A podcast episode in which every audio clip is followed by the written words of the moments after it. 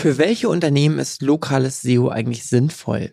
Und dann natürlich anschließend die Frage, wie gut seid ihr bisher? Also, in der heutigen Folge geht es darum, ja, für wen ist lokales SEO sinnvoll? Sobald ein Unternehmen am eigenen Standort oder bei dem Kundinnen vor Ort seine Leistung erbringt, sollte sich mit dem Thema lokales SEO beschäftigt werden.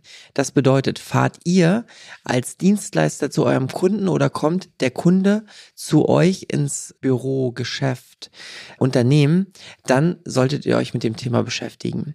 Wer ist das zum Beispiel? Das sind Handwerkerinnen, Ärztinnen, Anwältinnen, Fitnessstudios, Supermärkte, Cafés, Restaurants und es gibt bestimmt noch viele weitere Branchen. Aber wie könnt ihr jetzt heute eigentlich schon mal überprüfen, wie gut ihr bisher in der Auffindbarkeit oder in der Sichtbarkeit allgemein seid? Vor allem lokal könnt ihr es relativ leicht stichprobenartig testen. Stellt euch vor, ihr steht bei euch im Laden oder Geschäft oder im Betrieb und nehmt einfach mal das Handy von einem Kunden, einem Freund oder wie auch immer und sucht nach eurer Dienstleistung oder Branche. Dasselbe könnt ihr machen bei euch in der Straße. Wahrscheinlich gibt es den direkten Konkurrenten nicht bei euch in der Straße.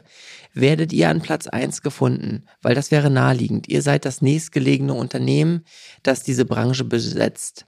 Sucht auch nach relevanten ähnlichen Keywörtern, wie zum Beispiel, wenn ihr ein Schreiner seid, sucht nach Möbeltischler, nach Tischler alleine, nach Schreiner, nach Schreinermeister, nach ähm, können die meinen äh, Schreibtisch reparieren oder mir einen begehbaren Kleiderschrank bauen oder was auch immer für euch eigentlich relevant ist, wen ihr als Kunden haben wollt. Wenn ihr aus eurer Straße raus seid und das vielleicht noch ganz gut funktioniert, funktioniert das genauso gut im Zentrum eurer Stadt oder vielleicht auch ein bisschen außerhalb eurer Stadt. Werdet ihr noch gefunden? Das solltet ihr mal im Hinterkopf behalten und überprüfen und euch vielleicht auch dahingehend mal Gedanken machen, zu welchen Begrifflichkeiten würdet ihr denn ganz gerne gefunden werden. Ich rede nicht von den Anzeigen, für die ihr vielleicht viel Geld ausgibt, sondern wirklich über die lokale Suche, über die Suchmaschinenoptimierung. Schaut euch das mal ein bisschen genauer an und in der nächsten Folge gebe ich euch ein paar Tipps und auch Tools, wie ihr das wirklich noch konkreter auch äh, überprüfen könnt und vielleicht auch daraus ein monatliches Reporting machen könnt. So, das war's auch schon wieder mit der heutigen Folge. Ganz wichtig zum Schluss, wie auch schon beim letzten Mal, es ist ein relativ neuer Podcast, daher bitte ich euch, den zu abonnieren. Und äh, bevor ihr die nächste Folge hören dürft, müsst ihr es wenigstens einem Kumpel, Freund, einer Person, einem Kollegen, einem Mitarbeiter weiterempfehlen. Schickt sie ihm per WhatsApp oder was auch immer ihr gerne nutzt.